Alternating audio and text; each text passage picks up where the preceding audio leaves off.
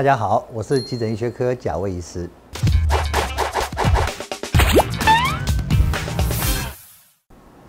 这个问题在行医的前面十年是被问的太多次了，他自己也曾想过很多次。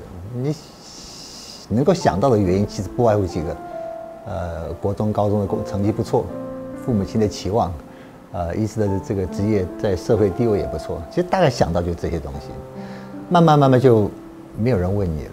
呃，没有人问你的时候，你反而会想出不同的答案。那因为最近十年，因为可能也是一种信仰的关系，所以我慢慢慢慢从以前那些很普遍、很自私的理由，慢慢慢就开始慢慢就浓缩、浓缩、浓缩、浓缩到一个我认为现在我找到答案，我为什么当医生了？那如果现在有人在问我这个问题，我大概只有一个答案，就是这是老天爷交付的工作，哦，就这么简单。哦，这老天爷他会交付。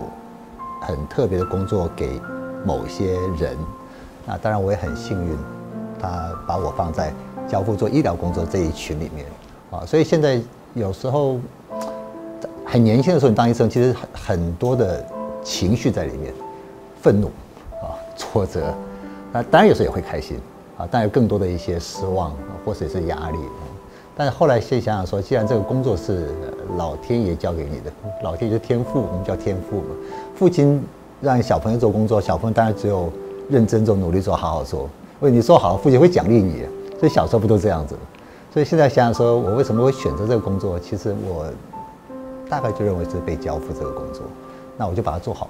啊，做好了之后，父亲就就会鼓励我，他会呃给我鼓励，给我买一个我想要的东西。啊，所以，嗯，大概就是这几年，这个答案就在我心中，大概就不太不太会改变了。